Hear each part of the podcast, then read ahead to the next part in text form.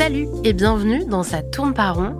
Bienvenue dans ce deuxième épisode de notre mini-série consacrée au registre de Lacan, ce découpage de la psyché humaine établi par le psychanalyste français dans les années 50 en se fondant sur l'enseignement de Freud. Et on peut le dire, c'est parfois obscur. Alors, que vous ne compreniez rien à vos cours de L1 de psycho, que vous soyez simplement curieux ou en pleine thérapie, on a décidé d'essayer de vous éclairer un peu. Bonjour Mardi Noir. Bonjour Nina. Et donc la semaine dernière, vous nous avez parlé du registre de l'imaginaire, cette histoire de découverte du moi avec le stade du miroir. Si vous ne l'avez pas encore écouté, chers auditeurs, chères auditrices, on vous recommande fortement de commencer par celui-ci sur l'imaginaire. Mais aujourd'hui, nous allons parler du registre symbolique.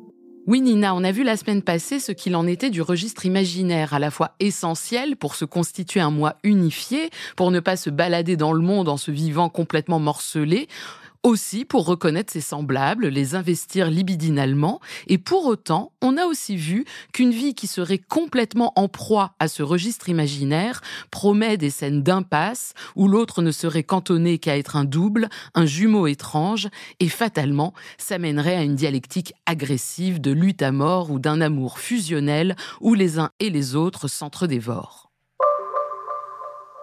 On a aussi vu que le moi était donc imaginaire, à la fois unifié, maîtrisé, mais que pour autant, il n'était pas maître en sa demeure, pour reprendre l'expression freudienne. Le moi n'est qu'une partie de façade du sujet humain, et ce qu'a montré Lacan, c'est que ce sujet était divisé par le langage. C'est une expression qui peut paraître énigmatique, mais on va tenter d'en dire quelque chose aujourd'hui. Non mais attendez mardi parce que vous êtes en train de me dire qu'on est divisé par le langage. Moi je pensais peut-être naïvement que c'est ce qui nous permettait en fait de communiquer. Bien en fait, et je sais que ça ne va peut-être pas plaire à nos amis antispécistes qui pensent l'être humain comme un animal, mais pour la psychanalyse, et notamment la psychanalyse théorisée par Lacan, nous ne sommes pas des animaux. Nous sommes dotés du symbolique, du langage. Alors, D'aucuns diraient que les animaux communiquent entre eux, qu'ils ont parfois des réseaux complexes de signes. Mais ce qu'il faut comprendre ici, c'est que le symbolique pour l'humain n'est absolument pas une affaire de communication. Il ne s'agit pas simplement de se dire qu'on se parle et qu'on se comprend. Je crois qu'il suffit même d'expérimenter de parler pour se rendre compte qu'on ne se comprend pas soi-même. Le symbolique, c'est déjà l'idée forte que le sujet humain est un être parlé avant même de parler. Parler au sens de, ben, par exemple, les parents parlent de leur enfant avant même qu'ils naissent. Et au-delà de ça, la culture, le discours culturel parle de l'être humain en permanence, ceux d'avant, ceux d'aujourd'hui et ceux de demain. Donc en fait, le sujet préexiste à sa naissance. Oui, il est nommé, il entre dans un réseau de langage avant même de venir au monde. On a compris la semaine dernière que l'image avait cette dimension d'aliénation nécessaire, c'est-à-dire qu'on en passe par un soi extérieur pour se constituer sa propre image. Eh bien, le langage est aussi une aliénation nécessaire. On y consent on n'a pas vraiment le choix, mais il est vrai que chacun y consent plus ou moins. C'est assez vertigineux que de se dire que la seule façon de se raconter, d'exister, de se définir, c'est d'utiliser le langage, cet ensemble signifiant qui vient de l'autre. C'est aussi pour ça que Lacan va qualifier le registre symbolique, le langage donc, par cette appellation de grand autre. Est-ce que le grand autre dont Lacan parle, c'est la même chose que les autres, les autres individus? Pas du tout, Nina, mais c'est vrai que dit comme ça, on pourrait croire que nous sommes cernés de toutes parts par des autres, des petits, un grand, et puis merde, c'est une sorte d'enfer. Sartre avait raison, l'enfer, c'est les autres.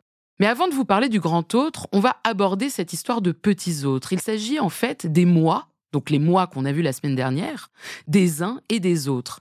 Les petits autres, c'est l'image, c'est l'imaginaire, c'est le stade de foot qui fait une hola pendant un but de l'équipe de France, c'est les uns et les autres dans le métro qui se poussent pour laisser un peu de place ou qui se jettent les uns sur les autres pour réussir à s'entasser dans la rame. C'est aussi cette illusion que d'un regard on se comprend, ou au contraire, c'est ce regard en coin d'un passant qu'on interprète très mal. Le petit autre, c'est moi dans l'autre et c'est l'autre en moi. Et alors le grand autre, c'est qui? Ce n'est pas qui, Nina, c'est quoi Le grand autre, bah, c'est le langage, ce langage qui nous est imposé, qui nous préexiste et qui existera après nous.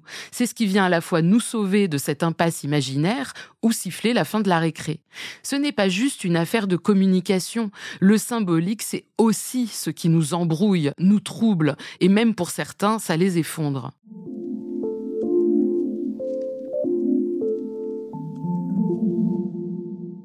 Pour esquisser un début d'explication, il faut revenir à la constitution du sujet. Je vais revenir un peu sur le stade du miroir, qui est en fait un processus. Hein. C'est pas un jour, il y a le stade du miroir et merde, c'est loupé, ça y est, c'est foutu. C'était à 18 mois tout pile, le 4 mai. Maintenant, c'est terminé. Au revoir, merci, vous allez passer une vie pourrie. Non, bref. Donc, quand le petit enfant commence à comprendre qu'il est l'image dans le miroir, qu'il investit cette image, ça l'excite, ça le fait jubiler, c'est une sorte de ravissement avec toute l'équivoque de ce mot. C'est un rapt autant qu'un contentement. Dans ces moments-là, il y a un autre, une mère, un père, peu importe, pour lui dire que c'est lui. Cette nomination est à la fois salvatrice, on n'est pas tout pris dans l'image, tout confondu avec le reflet, et fatalement, bah, c'est aussi une coupure, une limite. Ça soutient l'image et dans le même temps, ça la met à distance. Et là, je le sens. C'est le moment où vous allez aborder une notion bien complexe. Parce que jusqu'ici, j'avais l'impression de vous comprendre. On était à peu près tranquille avec le grand autre. Mais vous avez commencé à parler de mère, de père, et je sais. Je le sais, ça va se corser. Bah oui, Nina, parce que là, en fait, il va falloir qu'on parle du nom du père et je m'excuse d'avance à tous ceux qui ne vont rien comprendre. Mais je vais essayer d'aborder ça de la manière la plus sensée possible. C'est sans doute un des concepts les plus difficiles à comprendre, mais j'aimerais vraiment l'aborder par le creux que cela opère. Oublions deux secondes cette appellation de nom du père. Partons plutôt du désir de la mère, ou du premier être humain que rencontre l'enfant, de cette fonction maternelle qui est tout aux soins de son bébé. Ce qu'il faut saisir, c'est que pour que le symbolique advienne, il faut du manque, de l'absence, mais surtout J'insiste, surtout, il faut que de cette absence de la mère, qui est toujours énigmatique, pourquoi diable se tire-t-elle, où est-elle, que fait-elle, donc il faut que cette absence énigmatique de la mère prenne sens. Il faut absolument lui donner un sens. Donc l'enfant, là, il doit essayer de faire sens de l'absence. Mais oui, parce qu'en fait, cette absence, pour tous, peut paraître arbitraire pendant un temps, voire capricieuse, mais à un moment donné, il faut lui trouver un sens.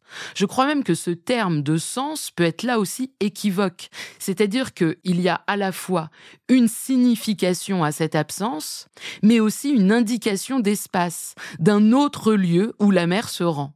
Alors le lieu, hein, bon, c'est pas juste la cuisine pour faire la popote, c'est un peu plus conceptuel que ça. C'est en fait un ailleurs désirable. À savoir que l'enfant va comprendre qu'il n'est pas tout pour sa mère au bout d'un moment, et on le lui souhaite à cet enfant. Je dis la mère depuis tout à l'heure, mais c'est par facilité, vous aurez compris que je parle de parents privilégiés. Donc, je reviens à ces allers-retours de la mère vécus comme obscurs pour l'enfant, sans loi, sans raison. L'enfant va y mettre au bout d'un moment un signifiant, à savoir ce fameux nom du père.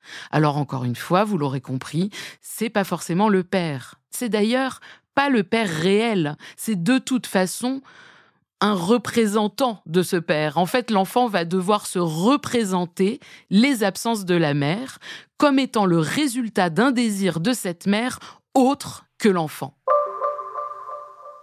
En fait, c'est une opération métaphorique. On parle de métaphore paternelle. On met un mot pour se représenter une chose d'abord insensée. Et c'est ça l'entrée dans le symbolique, c'est qu'en fait on va comprendre que ce symbole, ce symbole de l'absence, a une signification désirable, pour la mère certes, mais aussi pour l'enfant. Cette entrée dans le symbolique, c'est se soumettre au fait que dire est de l'ordre du désir, et que ce dire vient couper la jouissance d'origine de ce corps à corps avec ce premier autre maternel. J'espère qu'après avoir dit tout ça, vous comprenez un peu mieux dans quelle merde on se trouve. Parce qu'évidemment, là, je vous ai présenté le truc comme une opération qui se passe tranquillou bilou, mais on sait bien qu'on est tous bien embourbés de cette affaire, et en plus, c'est pas fini. La semaine prochaine, on aborde le dernier registre, le trop bien mal nommé réel.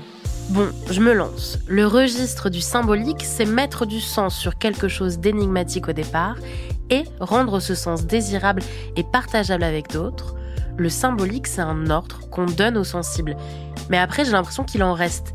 Et c'est pour ça qu'on attend avec impatience la semaine prochaine pour aborder le troisième registre de Lacan, le réel. Merci Mardi Noir. Ça tourne par rond est un podcast de Mardi Noir, produit et réalisé par Slate Podcast. Direction éditoriale Christophe Caron, production éditoriale Christophe Caron et Nina Pareja, prise de son Nina Pareja, montage et réalisation Aurélie Rodriguez. La musique est signée Sable Blanc.